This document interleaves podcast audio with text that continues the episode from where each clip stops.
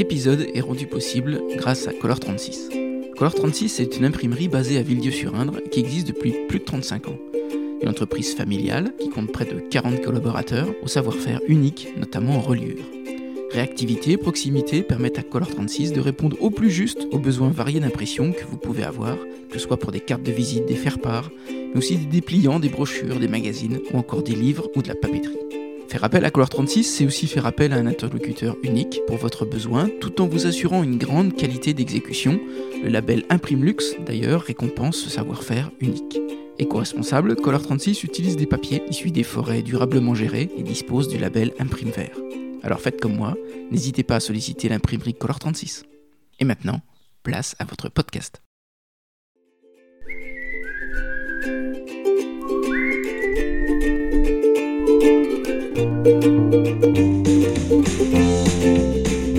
Bonjour à tous, ici Stéphane Bonneau et bienvenue sur Goodberry.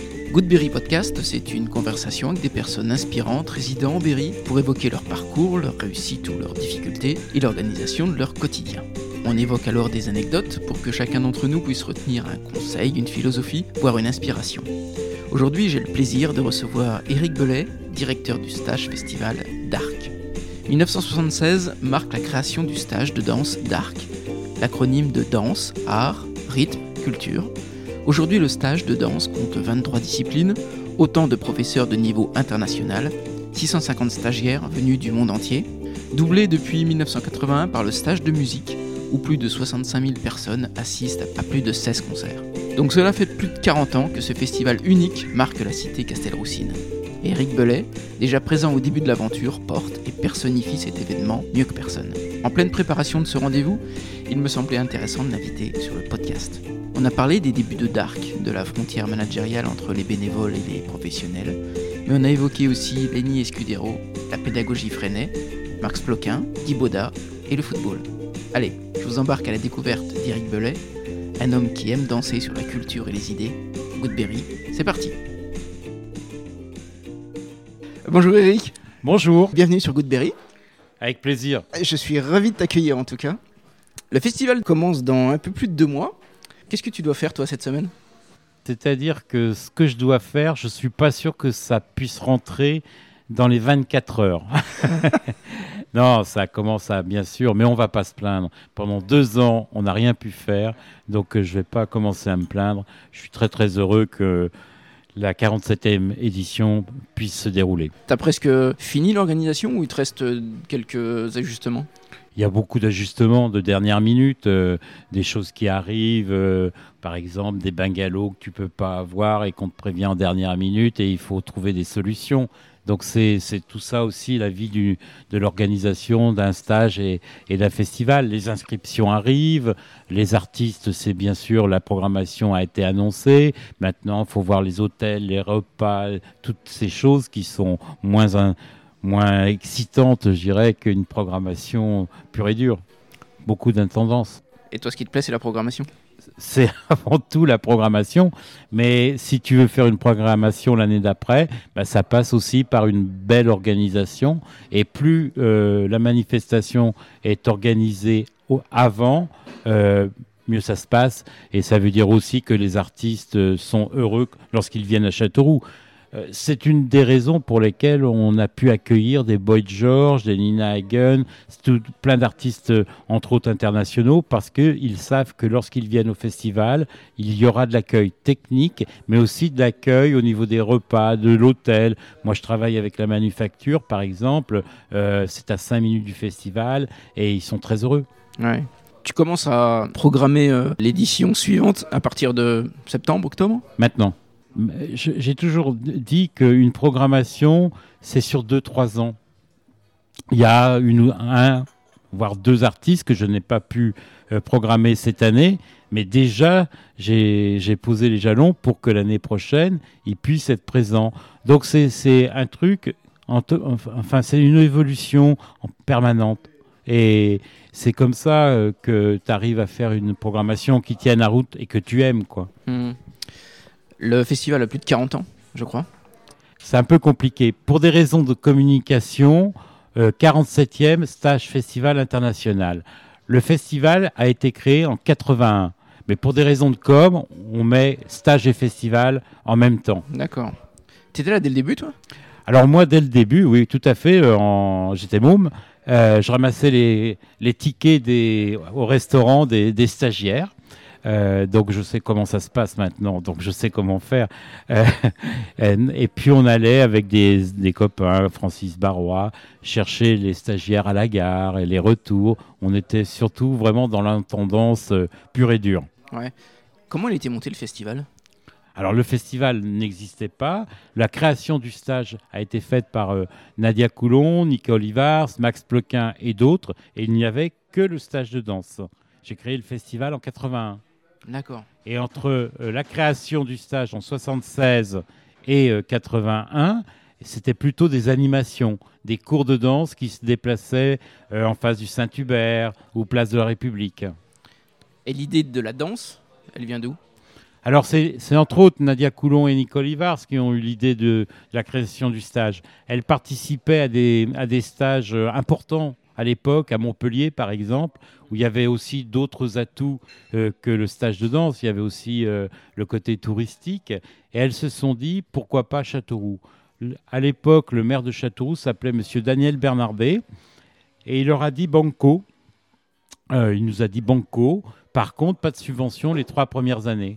Et faites vos preuves. Je mets à disposition gracieusement les locaux.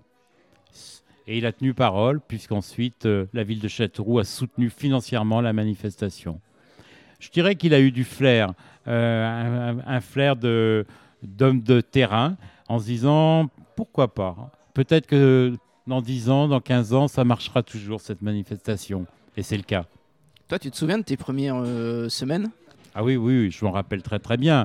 Bon, il y avait beaucoup moins de monde en tant que stagiaire déjà, mais on avait un professeur de moderne jazz qui s'appelait Amadeo, qui était quelqu'un de très charismatique, très visuel, très sh- sh- showman.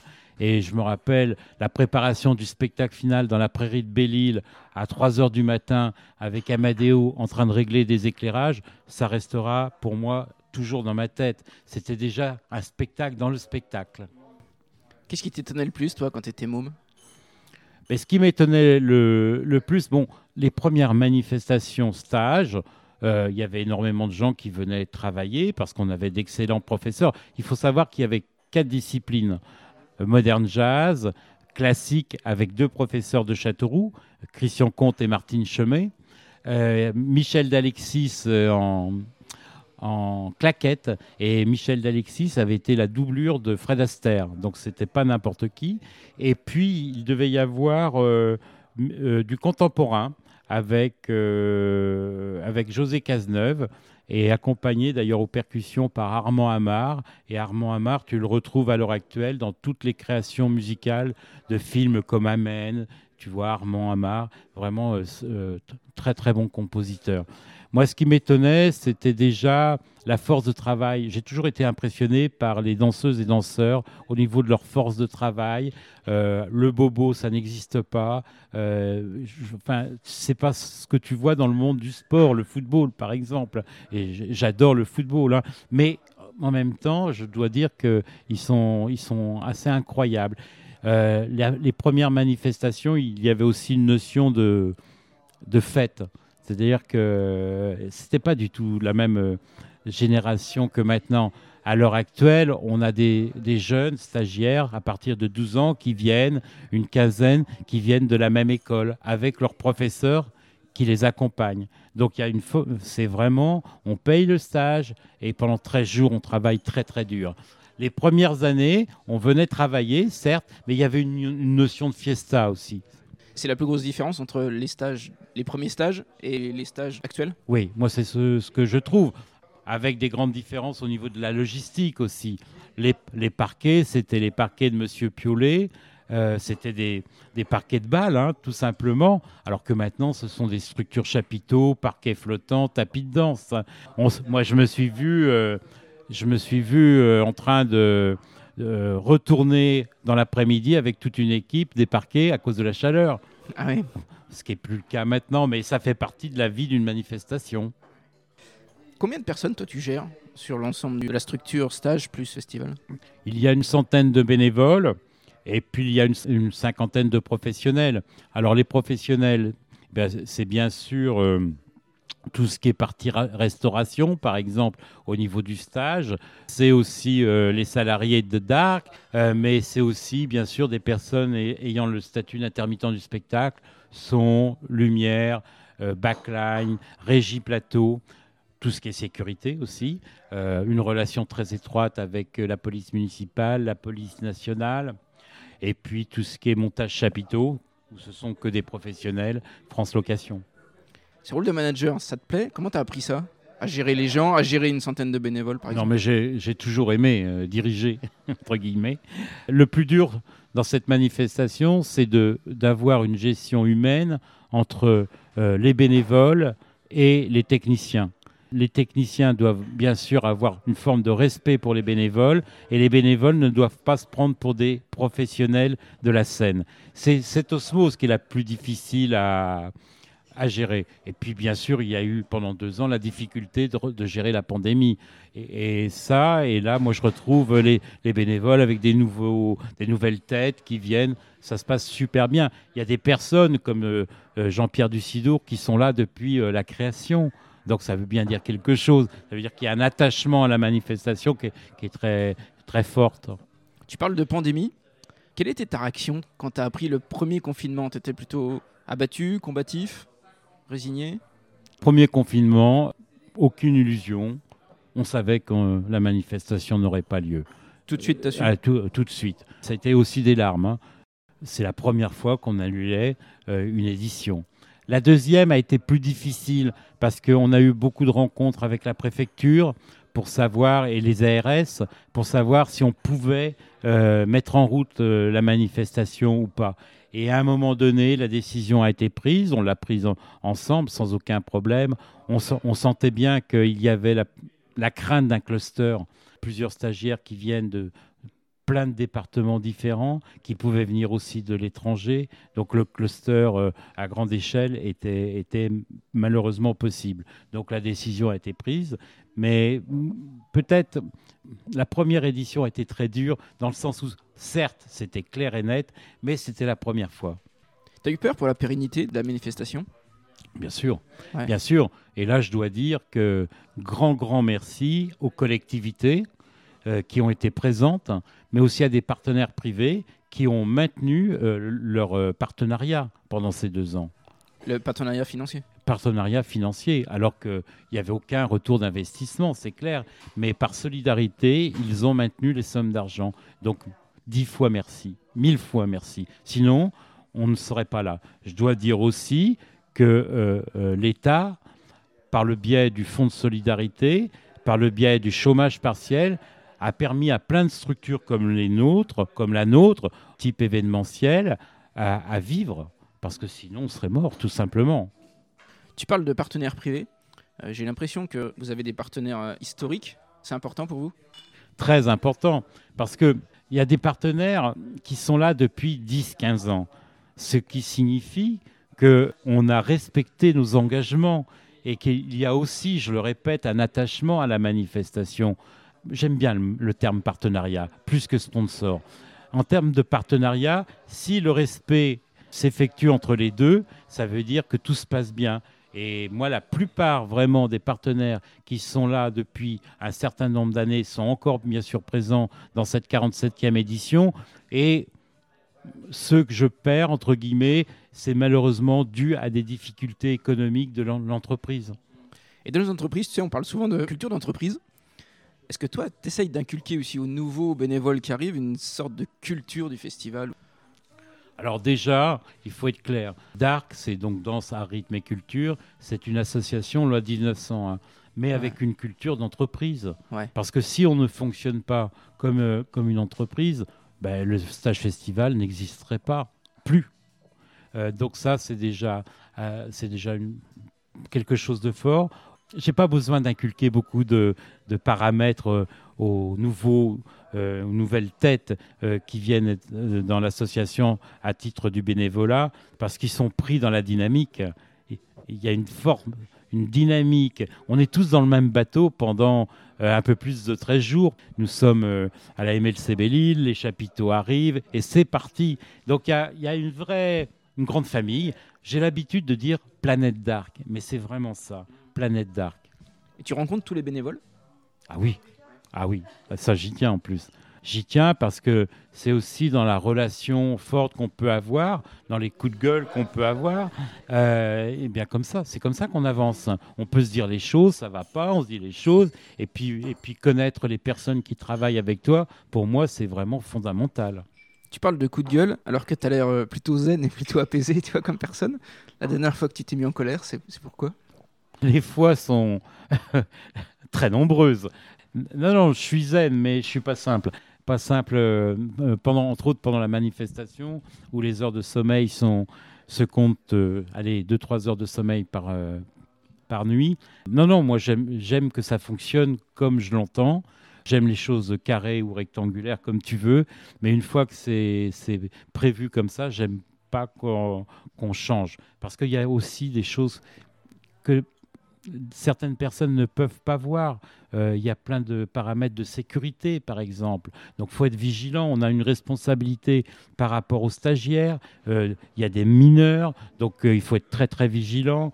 Par rapport au festival, il y a 2000, 3000 personnes par soir. Il y a une responsabilité dingue. Moi, le soir, à minuit, quand tout s'est bien passé, je respire parce que cette responsabilité, elle est, très forte. Euh, les mineurs qui sont présents, 80% de femmes, on sait dans quel monde on vit actuellement. Donc c'est vraiment, euh, non, non, euh, beaucoup d'angoisse.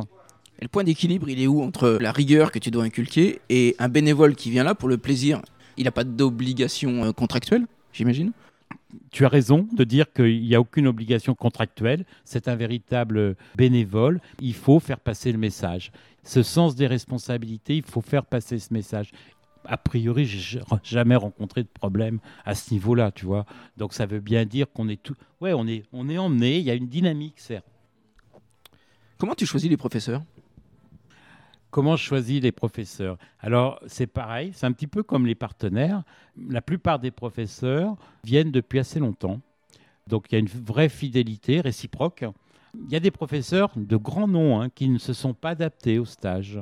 Euh, par exemple, un professeur euh, qui n'acceptait pas que, à l'époque, on avait un atelier massage, que les stagiaires viennent maquiller.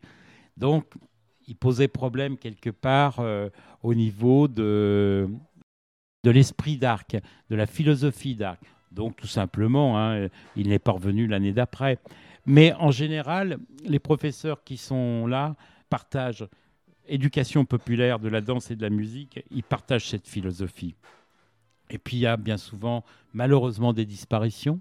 Christiane Legrand, euh, célèbre professeur de chant qui est malheureusement euh, euh, disparu, eh bien, elle m'avait déjà, avant son décès, conseillé euh, Laurent Saltiel, qui était tout à fait dans, dans la même démarche artistique. D'ailleurs, c'est là la, difficulté, c'est de trouver des professeurs qui viennent pour la première fois, qui soient dans la même démarche.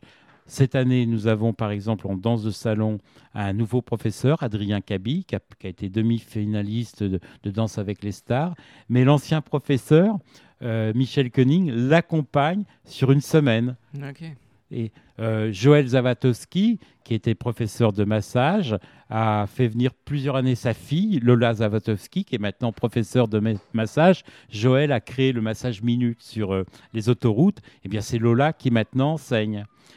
Mourad Bouayad, qui enseigne la danse contemporaine, un chorégraphe, un jeune chorégraphe qui est vraiment qui a un talent monstrueux, qui a un, avenir euh, tout tracé, est venu, dès l'âge de 5-6 ans, participer au stage. Donc le stage, il le connaît par cœur.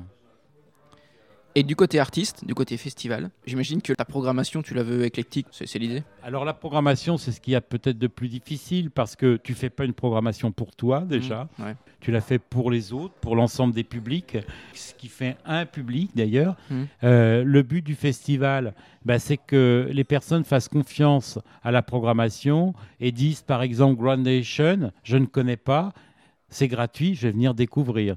Moi, j'ai bien sûr Calogero, mais je vais venir découvrir Groundation. C'est ça le but d'une programmation. C'est aussi avoir, parce que ça c'est un des paramètres, euh, un des fondamentaux du, festival, toujours des premières parties. Eh bien, moi, le fait que, par exemple, Baptiste, première partie de Calogero, c'est un vrai challenge pour eux. C'est un super, euh, un super truc. euh, ils vont passer devant 4000 personnes, 5000 personnes, devant un, un bel artiste. Ils vont avoir des conditions techniques et d'accueil comme celles de Calogero. Et ça peut être un point de démarrage. Je suis allé dernièrement voir à l'Asphodel un groupe, euh, les Gap- Gapettes, qui, qui ont expliqué euh, pendant le spectacle que leur premier spectacle qui les a fait vraiment démarrer, c'est ce qu'ils avaient vécu il y a une dizaine d'années devant 3-4 000 personnes, euh, place Voltaire à Châteauroux. Ah. Donc ça, ça fait plaisir déjà. Et puis moi, ce qui m'intéresse, c'est de voir dix ans après où ils en sont.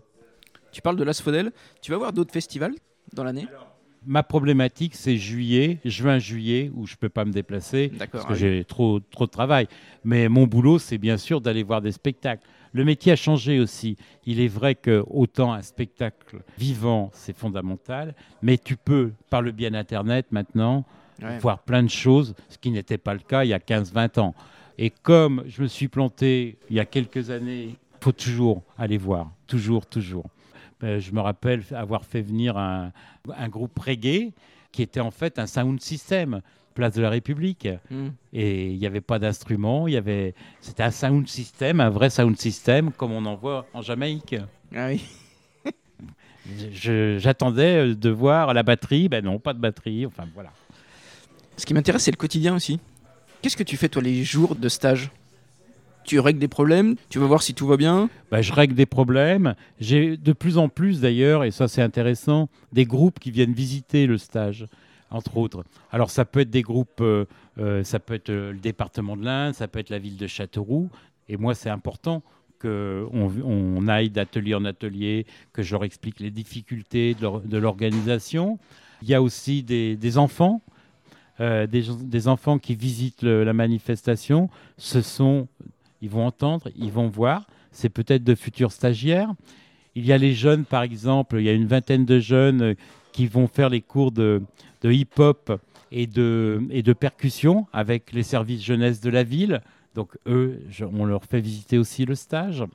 Euh, Donc, il y a toutes ces visites euh, officielles ou, ou pas officielles qui sont très importantes. C'est devenu un peu mon rôle maintenant, parce qu'on essaye de, que la manifestation soit très huilée, ça se Mhm. dit, oui, ouais. euh, donc euh, j'ai un peu de temps pour euh, un peu plus de temps pour pouvoir faire ces, ces visites.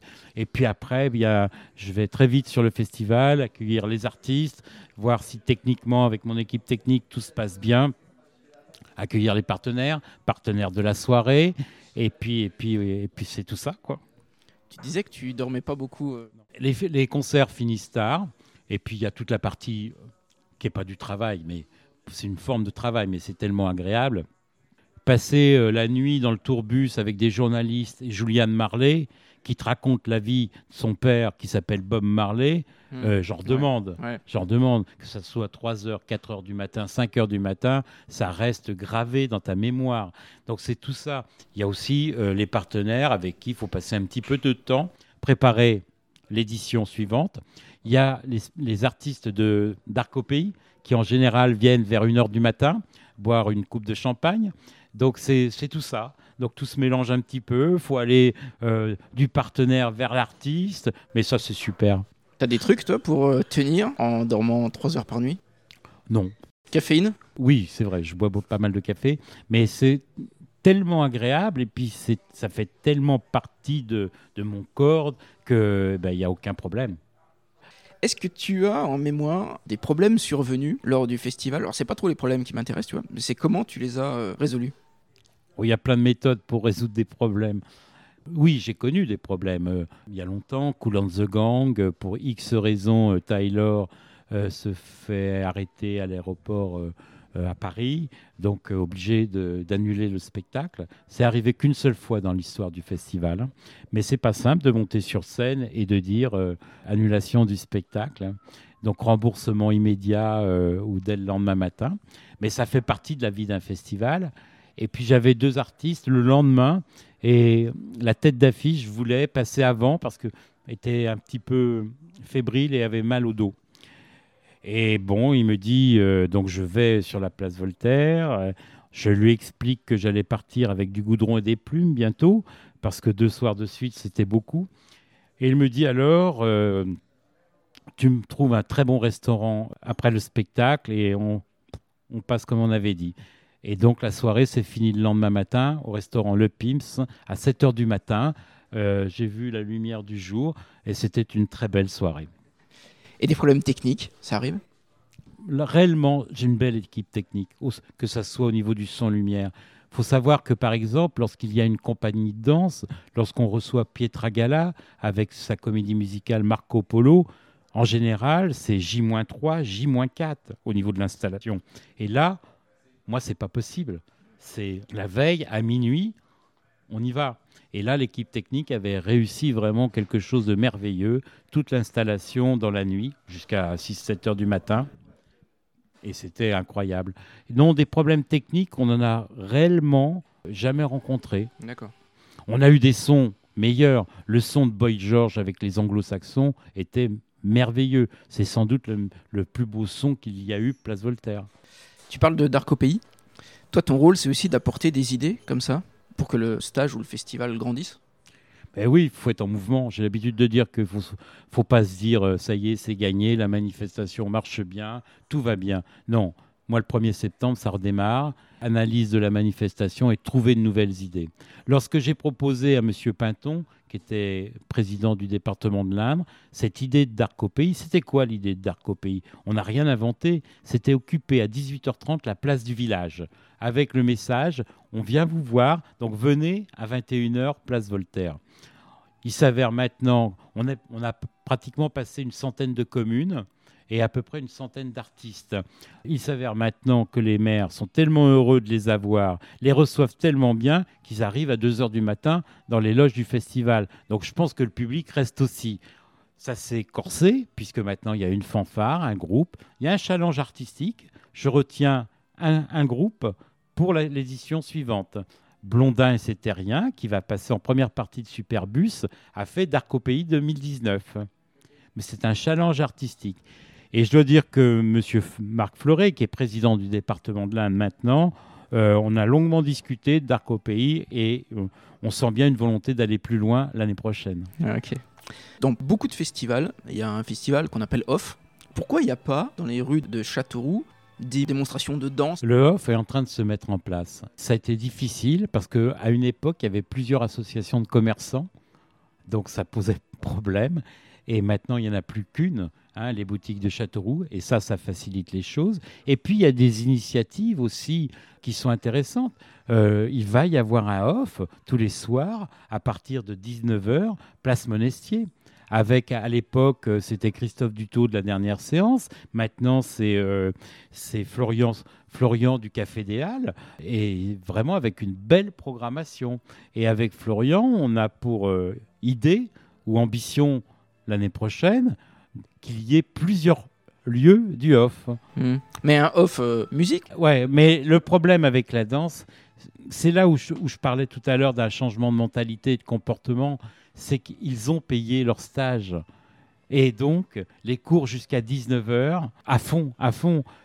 Une année, il y a un chorégraphe américain qui débarque, mais euh, que je ne connaissais pas, et je lui propose de donner des cours après 19h. Bon, on allait voir. Je pensais qu'il y aurait très peu de monde. Non, c'était plein. Tu les emmènes à Belle-Bouche sur la journée repos, où tu dis ils vont ils vont s'allonger, ils vont aller se baigner. Non, ils dansent. Donc il y a, y a vraiment cette volonté, cette force de tout axer sur la prise de cours. Et il est très difficile de ce que l'on faisait il y a, il y a, euh, il y a allez, une quarantaine d'années, des animations danse. D'accord. Eric, quelle place avait la musique? Et la danse quand tu étais petite moi, la danse, euh, je le dis souvent, euh, c'est à travers une rencontre hein, euh, que j'ai connu euh, euh, l'équipe Nadia Coulon, Nicole Ivars. Bon, je connaissais déjà Max Ploquin puisque mes parents étaient originaires de, de Chassignol et connaissaient Max Ploquin qui était médecin à Saint-Denis-de-Jouet. Donc on, on avait déjà une relation. Mais c'est à travers la rencontre euh, de Corinne, qui était la cousine de Nadia. Et en fait, on est parti ce qu'on appelait les tournées du groupe d'Arc à l'époque. Il y avait une compagnie de danse qui tournait dans les discothèques ou, euh, en juillet. Et moi, j'étais fou furieux d'éclairage. Et Doudou, Yves Dousseau, lui, qui dirige maintenant Immédiat, euh, s'occupait aussi du son. Donc c'est, c'est j'aime toujours l'éclairage, hein. euh, mais je ne connais plus le, le fonctionnement d'une console à l'heure actuelle, mais c'est ce qui était ma passion. C'est plutôt le côté technique en fait qui t'a amené à l'artistique. Ouais, la création lumière, par exemple, ça, ça m'a toujours fasciné. Donc c'est par ce, par ce biais-là. Sans doute aussi une frustration d'ado de ne pas avoir pris des cours de danse. Ça, ça me paraît, ça me paraît évident. Il y a des artistes que tu écoutais Je parle de musique. J'étais très branché euh, chansons françaises. Des gens comme euh, Brel, Escudero, Tachant, c'était quelque chose. vraiment des artistes, Juliette, c'est des artistes que, que j'aimais et que j'aime toujours d'ailleurs. Mais je ne suis pas fermé. Donc ça veut dire que j'écoute beaucoup de choses. Pourquoi les arts sont si importants quand on est ado? Alors, j'ai eu la chance de rencontrer une forme de pédagogie euh, qui s'appelle la pédagogie freinée à l'école d'Ardente avec une institutrice euh, merveilleuse, merveilleuse, Madame Jubard. Et je pense qu'elle a su, de par sa façon et sa pédagogie d'enseigner, mais aussi de par cette forme de pédagogie, me créer vraiment une, ouverture artistique. Hmm. Et vraiment, j'en suis maintenant complètement persuadé. Et puis les rencontres, les rencontres, ça j'y crois énormément. Euh, rencontre Nadia Coulon, Nicole Ivars, Max Plequin, les artistes et tout, ça fait que euh, moi j'ai toujours vécu dans ce monde-là. Mais pour les enfants, tu penses que ça passe par l'école? Ah oui. Ah oui. Hmm. Ah oui. Et la relation avec euh, l'instit, l'institutrice et sa volonté. On avait une imprimerie où on pouvait se lever, écrire un poème ou faire une peinture. Ça, pour moi, ça reste gravé à tout jamais. Tu avais un métier en tête, toi? Alors, je vais le dire, mon métier quand euh, à Giraudoux, euh, le premier jour, on m'a demandé qu'est-ce que vous voulez faire dans, dans votre vie, la réponse, mais en toute humilité que j'ai faite, c'était président de la République. Très bien. Très bien. Ça pose. je pense que je ne serai jamais président de la République. C'est la politique qui t'intéressait ou la fonction? C'est pas la, la politique, c'est la vie de la cité. La vie de la cité, ouais, ça m'a toujours intéressé et ça m'intéresse toujours d'ailleurs. C'est pour ça que tu as lancé une campagne euh, électorale? Oui, tout à fait. Lorsque, lorsque je me suis présenté aux élections avec des, des amis, c'était, je voulais connaître d'ailleurs, euh, et j'ai appris plein de choses. Je ne regrette absolument rien. Je sais combien coûte un rond-point maintenant, ce que je ne savais pas forcément euh, euh, avant. La vie de la cité, cette confrontation des idées aussi m'intéressait vraiment. Mais j'ai toujours été quelqu'un, et ça je pense que les gens peuvent témoigner, entre adversaires, entre guillemets, politiques, du respect, de l'élégance. J'ai horreur de, de, des cris, je dirais. Une fois que l'élection s'est passée, il faut respecter la démocratie. Quelqu'un est élu. Toi, tu es, par exemple, comme j'étais dans l'opposition. J'ai toujours dit que tout ce qui m'intéresserait, je le voterais. Hum. Et tout ce qui ne m'intéresserait pas, ben, j'expliquerai pourquoi. Et ce qui m'a beaucoup plu dans, dans la campagne, c'est qu'on a travaillé tous les conseils communautaires et tous les conseils municipaux avec l'équipe qui était sur la liste. C'était un travail collectif. Et cinq ans après, on était encore une quinzaine, une vingtaine à travailler euh, dessus. C'est dur de faire vivre la démocratie. C'est pas simple. Hein. Au démarrage, tu as beaucoup de monde, mais euh, se réunir et se mettre autour de la table pour travailler, c'est pas si simple que ça. Et ça, pendant cinq ans, ça a été une très très belle aventure.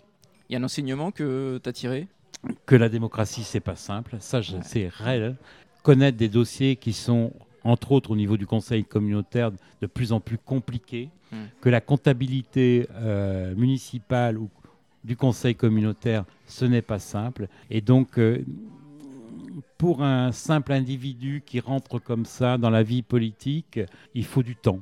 Il faut du temps pour bien comprendre les mécanismes. Ça ne peut pas se faire du jour au lendemain. Hmm. T'en gardes un, bon souvenir? Merveilleux souvenir. Comment se passent les études? Alors les études, oh là, c'est complexe. Donc pédagogie freinée, j'adore. Je me retrouve dans une école dans le centre-ville de Châteauroux où je fais 17 fautes d'orthographe. Donc je suis un petit peu mise à l'écart. Mmh. Mais peut-être de par euh, mon origine de la pédagogie freinée. Mmh. En trois mois, je, suis à trois fautes d'orthographe. Donc comme quoi c'est une gymnastique. Euh, Giraudoux, Mmh. Euh, super moment. Je regrette rien non plus au niveau de ma vie à Giraudoux. Euh, pas mal d'absences. Des absences. Bah oui, je. Buissonnier. Euh, Oui, voilà. S'il faisait beau, le parc de Belle-Île m'attirait. Hein. Bon. Regarder le ciel, rêver. Des belles rencontres avec euh, des professeurs de philosophie, euh, Max Viratel, euh, Monsieur Comet, avec euh, des professeurs euh, de- d'histoire, Madame Véron. Mon ancienne professeure de la pédagogie Freinet m'invite à venir chez elle réviser pour avoir le bac. En fait, je me retrouve au cirque d'hiver en train de tenir une poursuite. Donc, euh, comment te dire, ma relation parentale euh, a eu quelques difficultés lorsque les résultats du bac sont tombés, euh, parce que absent, tout simplement. Alors, je m'en vante pas, hein, parce que c'est pas bien, euh, mais ça me correspond, tout simplement. Donc voilà, je, je suis inscrit à la fac de Vincennes à l'époque où t'avais- il y avait toute une, où tu n'avais pas besoin d'avoir ton bac. D'accord. Pour faire quoi? Sciences Po, Sciences Po. Ah, à la politique. Et je suis plus dans les rues parisiennes que dans la fa- à la fac de Vincennes. Voilà. cette friction parentale, tu l'as vécu comment? Sur le moment, pas simple, pas simple, euh, mais bon, c'est la vie, et puis c'était mon parcours. hein. Mais je suis quand même, euh, je relativise. Euh, ce que j'ai fait n'est pas forcément à dire à tous les enfants. Moi, la pédagogie freinée correspondait à ce que j'étais, ce que je voulais être, mais je peux comprendre qu'elle ne corresponde pas à tout le monde. Et ma façon de faire et de vivre à l'époque peut aussi ne pas correspondre à tout le monde. Eric, est-ce que tu as eu un échec? C'est pas forcément un échec, mais c'est quelque chose, c'est un regret. Lorsque je crée, euh, avec une société que j'avais créée qui s'appelait Chapeau Claque, Bonjour les Hirondelles, j'adore euh, le terme Bonjour les Hirondelles, un festival à Châteauroux où je reçois les Blancas, Enrico Macias, Marcel et son orchestre, Diams, avec 5000 personnes. J'ai regretté ensuite que pour plein de raisons, trois ans après, je l'arrête parce que parce que parce que l'arrivée du tarmac fait que on met des spectacles en mars Euh, c'est comme ça et que euh, j'ai estimé que 10 15 spectacles au mois de mars euh, pour la population c'était pas possible. Il y avait un des deux qui devait dire j'arrête. Et donc j'ai dû arrêter. Et c'est dommage parce que ce festival était bien situé et puis avait tout de suite pris. Et puis ce terme bonjour les hirondelles avant le printemps de Bourges je trouvais ça assez intéressant Et quel enseignement t'en tires euh, ce que j'en tire, c'est qu'il y a des productions par moment qui euh, te voient comme un concurrent et qui te, bah, qui te mettent des dates et des dates. Et comme par hasard, lorsque toi tu dis j'arrête, ces dates, elles ne se font plus. La dure loi du métier. Ok. Est-ce que tu continues à apprendre des choses? Ah, toujours. Alors toujours. Toujours. C'est clair, euh, euh, avec les productions, la façon de travailler actuellement n'est plus la même qu'il y a 10 ans. hein. Il y a certains producteurs ou productions qui ne fonctionnent plus non plus comme il y a 10 ans. Euh, on voit bien que c'est dur pour tout le monde. Euh, C'est-à-dire qu'il y y a quelques années, tu demandais des affiches, ça arrivait 48 heures après. Maintenant, les, productions essayent de bah, diminuer leurs frais, tout simplement. Les tarifications, ce que tu payais euh, 10 000 euros euh, il y a encore quelques temps, c'est du 30 000 euros. Enfin voilà, tout est en évolution et ça va pas forcément dans le bon sens d'ailleurs. Mhm. Est-ce que tu as des trucs pour déconnecter un peu? Bah, j'ai eu la passion à un moment donné du football, Saint-Christophe, Union sportive laïque de Saint-Christophe, euh, joueur, puis euh, manager, Quel poste? Euh, euh, arrière latéral. Mais j'adorais le foot et puis en plus à Saint-Christophe où il y avait euh, il y avait des gens de toutes les couleurs, donc ça c'était c'est ce que j'aime. Euh, on était en 16e de finale de la Coupe de France. On a en 32e on élimine la Berrichonne et on se fait éliminer par Toulon avec euh, comme entraîneur euh, Courbis et comme avant-centre et qui marque d'ailleurs dans les dernières secondes Anziani, donc un très bon joueur. Donc ça c'est un ce sont des super souvenirs. On avait une très belle équipe. J'ai monté avec Nano Chauvin un club de volleyball aussi. J'aimais beaucoup le volleyball. En, fait, l'idée première, c'était de se retrouver. On, on avait plein de copains qui, qui jouaient au rugby, euh, au foot, et on ne se retrouvait pas. Donc, on, on a fait un, un club de volleyball et une troisième mi-temps terrible. Cet esprit touche à tout, c'est une curiosité. Moi, je, bon, je- mon père était euh, footballeur, euh, donc j'ai le foot dans, dans le sang, je dirais. Mais j'adore le rugby. À l'heure actuelle, je vais plus voir un match de rugby qu'un match de football, alors que je ne connais pas les règles euh, à 100% du, du rugby. Non, j'aime euh, j'aime découvrir. Cette curiosité, tu l'avais petit aussi? Je pense, ouais, ouais, ouais, je pense. Et je, je reviens toujours à, à, ce que je disais sur la pédagogie freinée. Je pense aussi que ça a contribué à avoir ce sens de la découverte. Est-ce que tu as un défaut? Non, mais des défauts, j'en ai plein. Je peux me mettre en colère très facilement, ça c'est clair, quand ça va pas. euh, en même temps, dans les moments importants, je pense que j'ai une forme de zénitude. Ouais. Euh, par exemple, quand on a des vents à 125 km/h sur le festival et sur le stage, je pense savoir prendre les décisions Mhm. et emmener tout le monde euh, dans le même sens. Non, non, des défauts, j'en ai plein. Est-ce qu'il y a une idée reçue qui t'énerve un peu et que tu voudrais rectifier? Alors, euh, des idées reçues, il y en a plein. Ce qui m'énerve, par exemple, c'est. En toute façon, maintenant, tu maîtrises totalement. euh, D'une année sur l'autre, c'est pareil. Ça, ça m'énerve. Ça, ça m'énerve. Parce que à partir du 1er septembre, comme je te l'ai dit, il faut y retourner, il faut aller chercher les partenaires, des partenaires à 500 euros ou à 10 000 euros. Il faut recréer des contacts, il faut avoir de nouvelles idées. Mais ça, c'est la phrase euh, euh, qui m'énerve. Ou la phrase aussi, cette année, elle, elle est belle ta programmation. Ça veut sous-entendre que les années auparavant, euh, c'était moyen. Sauf que les moyens financiers sont peut-être pas les mêmes et que tu mets pas la même somme d'argent parce que ça explique aussi plein de choses ou que tu as des difficultés sur une édition et que ça se répercute sur l'année d'après. Voilà, ça, ça, a un peu tendance à m'énerver un peu. Ce qui m'énerve aussi, alors là, ça c'est beaucoup, c'est 15 jours ou 3 semaines avant le festival, rencontrer des gens qui me font des grands bonjours et qui me laissent penser que c'est plutôt les invitations des artistes qui les intéressent qu'Éric Bellet. Mais ça, c'est la vie. Mais ça, c'est la vie. ouais. C'est la vie. Ouais. Eric, pour finir, j'ai une petite série de questions. Une maxime ou une citation que t'aimes bien? Rien n'est impossible. Est-ce qu'il y a un livre qui t'a marqué? Germinal, Mhm. Vipère au point aussi, pas mal. Ça, c'est bien resté. Et moi, je suis très. euh, je lis euh, 7 à 8 journaux euh, la nuit. Euh, ça passe de l'équipe en passant par l'IB aujourd'hui, l'UMA, euh, Le Monde. euh, je suis un fou furieux de, de, de- de presse écrite. Et t'as le temps? La nuit? Toujours la nuit? Pas de télé? Si, beaucoup. Aussi. Je, je suis un zappeur. hein.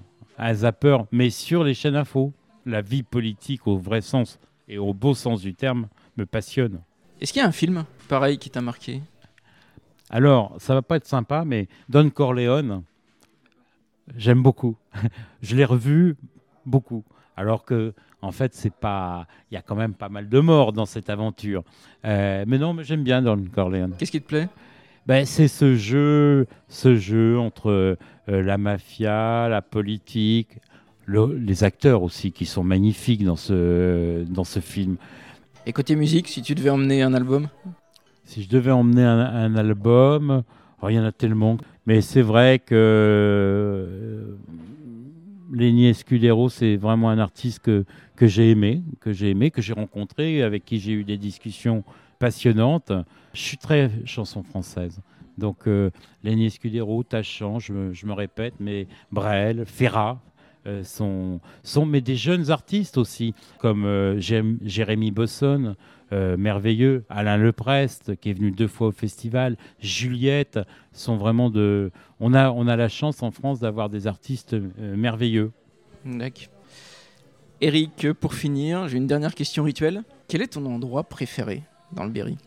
J'en ai plusieurs. J'adore les bars et cafés. Ça, je- parce que ça fait partie de la vie, parce que c'est là où se passent les rencontres, où il y a des discussions merveilleuses. J'adore les bastringues, Euh, ça, ça me plaît. Écouter à 7 heures du matin euh, les personnes raconter euh, ce qu'ils ont vécu la veille. Et puis, et puis, il y a un lieu dans le Berry que je trouve fantastique, surréaliste, félinien. C'est le Château Brun de Cusion de Guy Baudin, avec ses sculptures, mais incroyables, incroyables. Je trouve que quand tu rentres dans le Château Brun et que tu vois, tu es ailleurs, c'est une autre planète. Et Guy Baudin, chapeau, chapeau Guy. Qu'est-ce qui te plaît?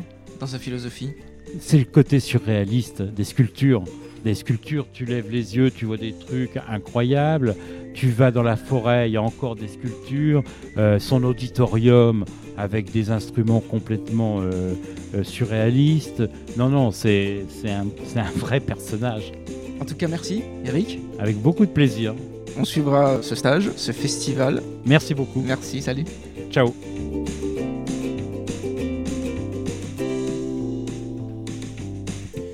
Et voilà, fini pour aujourd'hui. J'espère que l'épisode vous a plu et que vous viendrez nombreux au festival d'arc et au stage de danse.